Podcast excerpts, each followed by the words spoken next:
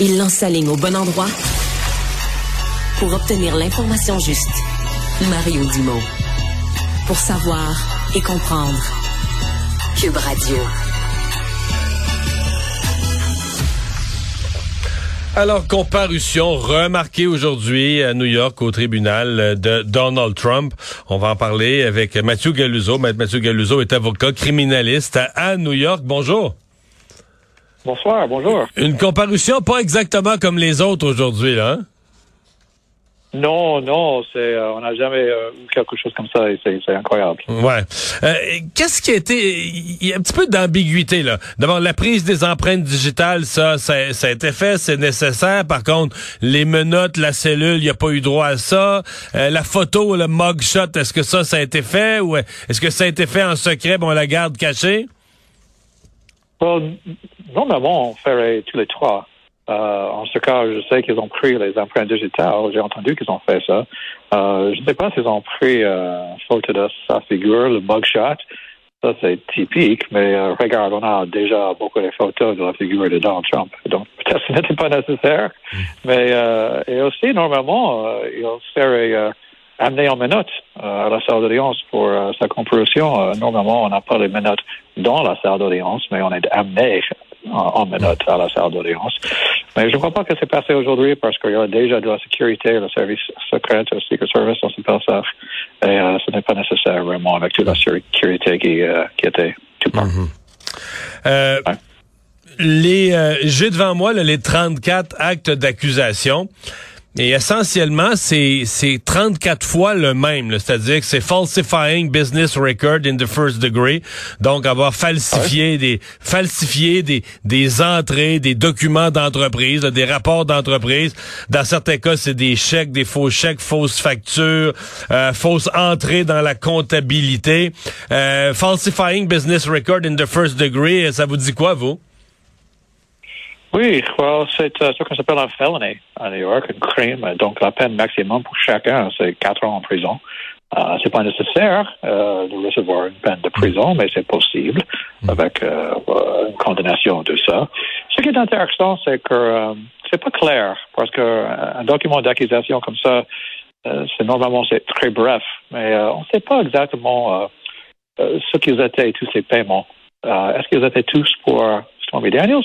Ou est-ce qu'elles étaient euh, faites de euh, livrer à quelqu'un d'autre, je ne sais pas. Euh, mais ce qui est intéressant, on avait plusieurs paiements en juin, en juillet, en octobre et en novembre. Et je crois que ça serait plus difficile pour Donald Trump de dire qu'il ne savait pas ce qui se passait, parce que ce n'était pas seulement un instance. C'était plusieurs fois que les paiements étaient faits. Hmm et potentiellement pas à la même personne. Donc, il y a peut-être plus... Parce que dans le document de cours, on dit pas quel dossier. On dit le numéro du chèque, on dit un chèque, mais on dit pas à qui il était adressé, on dit pas pourquoi ce chèque-là. Donc, il pourrait peut-être avoir d'autres dossiers que seulement celui de Stormy Daniel? Oui, je, on sait pas. Je crois que c'est tout concernant Stormy Daniels, mais euh, on euh, on sait pas. Mhm. Euh, quand, est-ce qu'on va savoir? Quand est-ce que le détail, parce que là, je, veux dire, je suppose qu'ils ont les preuves, les documents, les chèques, etc. Le, procureur a, tout ça en main. À quel moment il va dévoiler sa preuve? Oh, c'est pas nécessaire pour le procureur de mettre toute l'information dans leur document d'accusation, cet indictment. Seulement assez comme, pour euh, expliquer euh, c'est chaque count de l'indictment. Et donc, euh, après ça, probablement, on va recevoir ce qu'on appelle un bill of particulars. C'est un autre document qui explique un peu plus euh, toutes les accusations, ce qui euh, concerne euh, chacun. Et aussi, le procureur va commencer à délivrer sa preuve à la défense, donc les documents, le témoignage, euh, tous les rapports et tout ça. Et donc, la défense va comprendre assez bientôt, et nous aussi, je crois, euh, ce que c'est exactement chaque euh, accusation. Et là, donc, la prochaine étape est fixée en décembre? Euh, oui, je n'ai pas entendu ça, mais c'est très possible. Euh, ouais, je crois que c'est oui, début décembre. donc, c'est quoi, normalement, c'est quoi la prochaine étape à cette étape-ci? Bon, ça, c'est ce qu'on appelle en German. C'est la distance entre les deux audiences. C'est assez grand. c'est huit mois, presque sept mois. OK. Normalement, euh, ce qu'on fait pour la deuxième audience, c'est seulement pour décider si on est prêt à commencer un procès par juré, vraiment. Parce que maintenant, le procureur, doit délivrer toute sa preuve, les documents à la défense, et la défense va faire des arguments écrits aux juges peut-être au sujet des accusations, si elles étaient suffisantes dans le grand jury, si la preuve est interdite par la loi ou des choses comme ça. Et peut-être en décembre, on va fixer une date, peut-être, pour le procès par juré. Il y a une différence fondamentale entre le système américain et le système canadien. Parce que quand on parle du, du procureur Bragg, évidemment, c'est quelqu'un qui s'est fait élire. C'est un démocrate avec une affiliation politique, euh, qui s'est fait élire, qui s'est présenté euh, à l'investiture de son parti pour le poste de procureur, puis on l'a choisi comme candidat démocrate. Parce que tu s'est fait élire à, ce titre.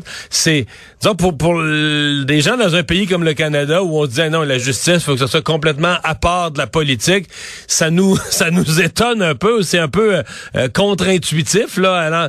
mais euh, est-ce que ça change quelque chose dans le cas où l'accusé est politiquement impliqué? Oui, regarde, tous les procureurs ici sont élus. donc, à New York, bien sûr, presque tout le monde est démocrate, ou à Manhattan, certainement. donc, c'est très typique qu'on a un procureur démocrate ici à Manhattan. et donc, c'est un mauvais endroit pour quelqu'un qui est républicain de faire un crime, peut-être. Mais euh, franchement, euh, regarde, euh, la public ici à Manhattan, il veut que M. Bragg poursuive une affaire contre le président. Ça, c'est clair. C'était une grande. Ils ont beaucoup discuté ça pendant la campagne politique. Et donc, c'est peut-être nécessaire pour M. Bragg de poursuivre cette affaire. Il voudrait être élu encore une deuxième fois. Euh, parce que sinon, euh, la public ici ne serait pas content. Mhm. Donc, c'est peut-être aussi qu'il a fait ça pour cette raison, on ne sait pas. Mais euh, la question devient est-ce qu'il est crédible avec un juré parce que toutes ces questions politiques. Parce que peut-être il, penserait un, un juré que c'est pas une vraie affaire, un vrai crime. C'est seulement une accusation qui a été faite pour des raisons politiques. Mhm. Euh, il semble qu'aujourd'hui, on n'a pas vu, les caméras étaient pas admises dans la salle de cours, mais il y a une rumeur à l'effet que ça aurait brassé un peu, que les avocats de Donald Trump, etc., on s'en est pris au, au, procureur, euh, etc. Trump qui a dit sur les réseaux sociaux, qui a parlé contre le juge, qui a dit que le juge n'était pas quelqu'un de neutre, c'est quelqu'un qui détestait la famille Trump. Euh, est-ce que c'est risqué de, de faire ça, de s'en prendre à la justice quand on est soi-même accusé? Qu'est-ce que vous pensez? Absolument. Euh, si j'étais son avocat, je dirais que c'est une idée terrible de dire des choses euh, mauvaises ou méchantes au juge euh, en public. c'est une idée absolument terrible parce que c'est très possible qu'un jour, regarde, ici aux États-Unis, après une condamnation par juré, par exemple, c'est le juge qui déciderait la peine. Oui? Et donc, s'il est condamné par un juré un jour, euh, M. Trump, c'est Judge Marchand qui va fixer sa peine. C'est très possible qu'il pourrait envoyer M. Trump en, prison.